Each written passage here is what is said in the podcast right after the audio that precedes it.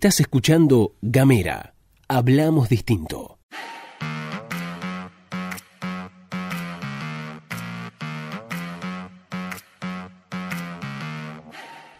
Buenos días, buenas tardes, buenas noches, depende del momento que le des play a este mini podcast. Estás escuchando La Pastilla de Gamera, mi nombre es Luz Escarpati. Como es habitual en las mañanas fueguinas, me acompaña Gastón Lodos. Muy buenos días, Luz, muy buenos días a todas, a todos, a todos quienes están escuchando este micro informativo que entregamos cada mañana en tu celular en el más 549-2901-502990, en Spotify, somos Gamera, buscanos La Pastilla de Gamera y además estamos en gamera.com.ar. ¿Cómo estás, Luz? Bien, muy bien, muy pero muy buenos días a todos, muy pero muy buenos días a todas.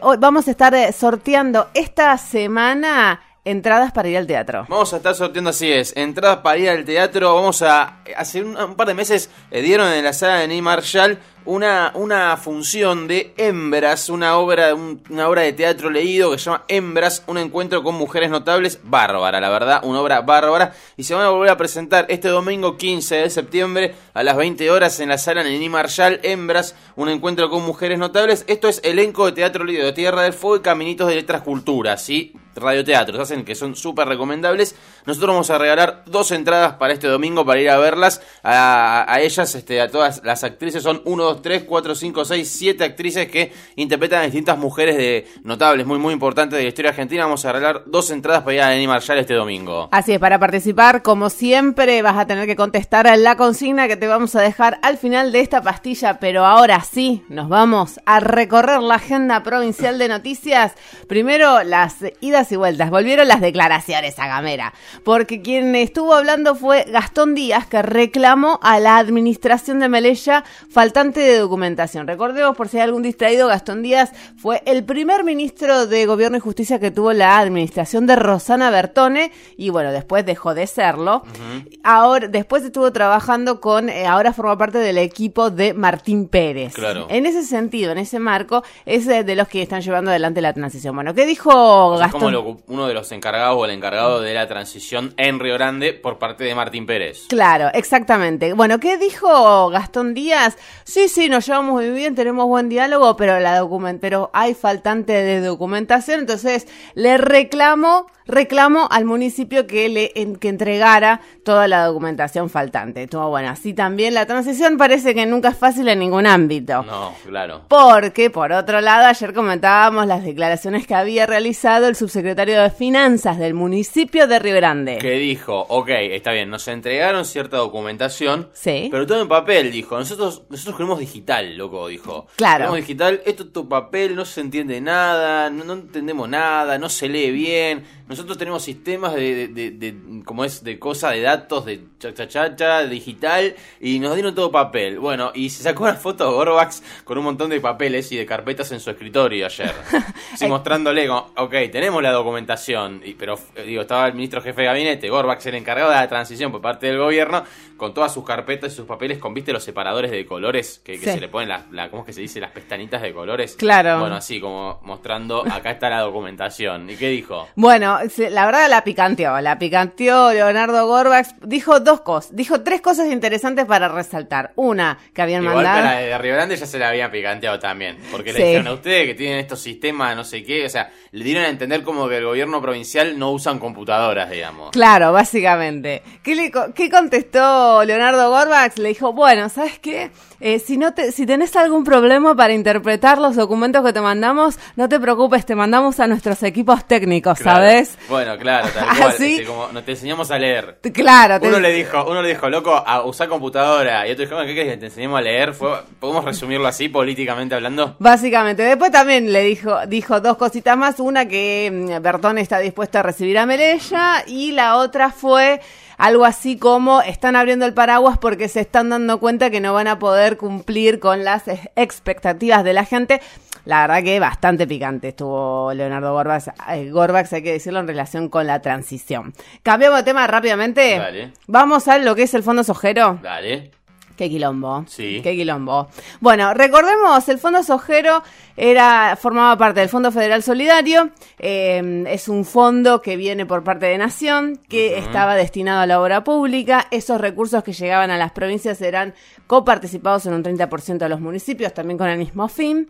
Y un día DNU de por medio. Mauricio Macri decidió bajarlo. A ver, hay que decir, fondo soja porque, a ver, era exactamente el 30% de lo que se exportaba, de lo que se retenía de la exportación de soja. Sí. Eh, 30% de la exportación de soja se retenía y se repartía a las provincias. Exactamente. 30%, ¿no? ¿Está bien? sí, exactamente. y Ahora, las provincias al mismo tiempo el 30% se lo dan a los municipios. Exactamente. Ahora, ¿cuál es- ¿qué es lo que pasó? ¿Qué es lo que pasó? A partir de la, de la eliminación a través del DNU, la- algunas provincias, entre ellas Tierra del Fuego, decidieron judicializar el tema, ¿sí? Y ahora todo esto está en un marco de, judicializa- de judicialización y hay negociaciones en el medio donde gobierno nacional trata de convencer a las provincias y decir, che, pero no es tanta guita, no pasa nada, chiques. En un momento salió un fondo específico. Quiero aclarar algo, perdón, era el 30% de lo recaudado. O sea, Claro. vos, vos exportás cierta cantidad de soja, el Estado recauda un porcentaje de eso y de ese porcentaje el 30% va a las provincias. Ahí está. Eso quería aclarar nomás. Ahí está. Bueno, ¿qué es lo que pasa? La, mm, a partir de em, eh, la devaluación de la, de la moneda, esa, esa- esos recursos hubiesen sido cada vez más. ¿De cuánto estamos hablando hoy? ¿Cuánto? Mil millones de pesos. Lo que le reclama entonces la provincia de Tierra del Fuego al gobierno nacional en concepto de lo que tiene que ver con el fondo sojero. Hay que ver cómo se termina definiendo este tema. Lo que sí será es que la, lo, quien lo va a definir es la Corte Suprema de Justicia porque han fracasado las rondas de negociaciones.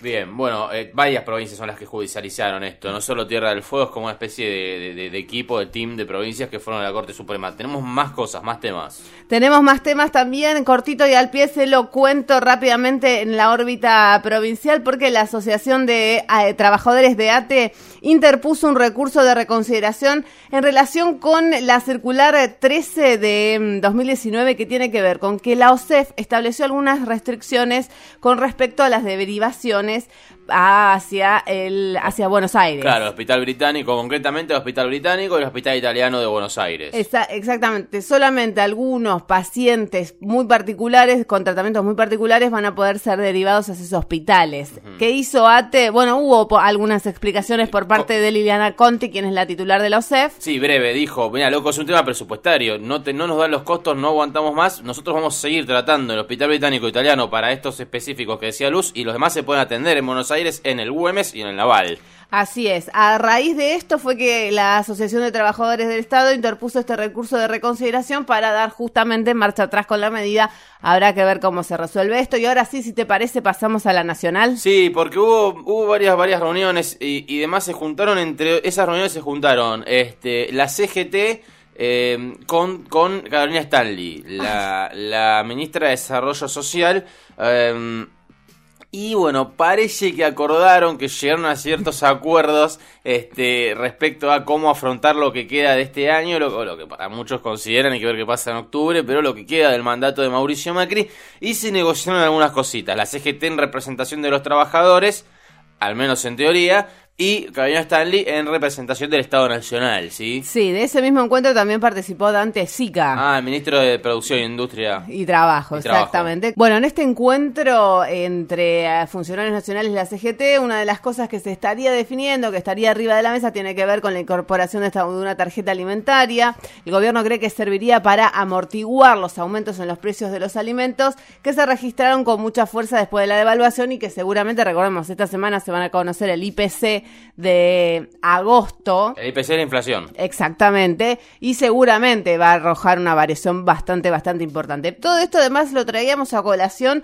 como para discutir, por lo menos brevemente, un poco lo que ha sido la actuación de la CGT en estos últimos cuatro años, porque mm, no han sido muy protagonistas por parte de, entendiendo la situación actual. Digo, en, durante mucho tiempo se hicieron paros nacionales por el impuesto a las ganancias. Claro, claro. Y durante cuatro años hubo un gobierno que no llevó adelante actualizaciones salariales, en donde la inflación se, se continuó, continuó alta y más los últimos dos años, que lo que quiere decir que es un gobierno de hambre.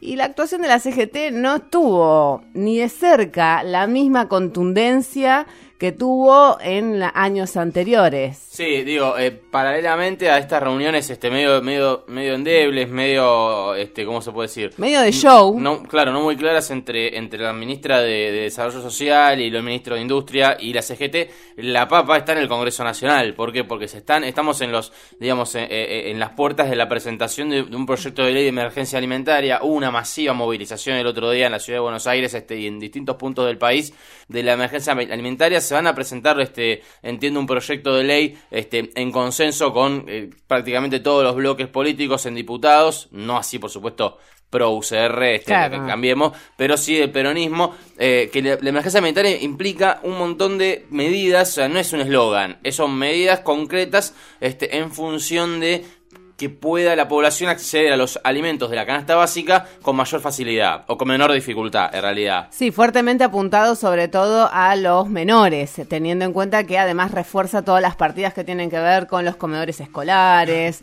y, y demás. Bueno, con esto el gobierno no se ha mostrado muy receptivo sino más bien lo contrario, lo pateó para la órbita del Congreso. Si los diputados es el Congreso Nacional quien lo tiene que definir. Bueno, el Congreso Nacional parece que lo va a definir. Vamos a ver qué pasa después con la firme la lapicera de Mauricio Macri, ¿no? Claro, es eh, rápida. Lo que tiene que definir el Gobierno Nacional, lo que sí supuestamente para ellos tiene que definir el Gobierno Nacional, ha sido las medidas que tomó la otra vez un bono de 5 mil pesos para septiembre y octubre, es decir, terminan las elecciones el 28 de octubre, 29 de octubre, 30, se acabó, ya está, no hay más bono, mil pesitos más para asignación universal por hijo, perdón, no, el bono es por única vez por decreto, asignación universal por hijo, mil pesos más septiembre, octubre y listo, y una serie de, de, medidas más que ya las dijimos largo y tendido aquí en Gamera, este, bueno, esas son las medidas del gobierno nacional. En el Congreso se debate eh, la emergencia alimentaria. Bueno, ahora sí nos vamos, nos despedimos, pero antes te dejamos la consigna para que participes del sorteo y ganarte las entradas. ¿Qué opinas de la actuación de la CGT en estos últimos cuatro años? Ahora sí nos vamos, nos despedimos. ¿Estuviste escuchando La Pastilla de Gamera?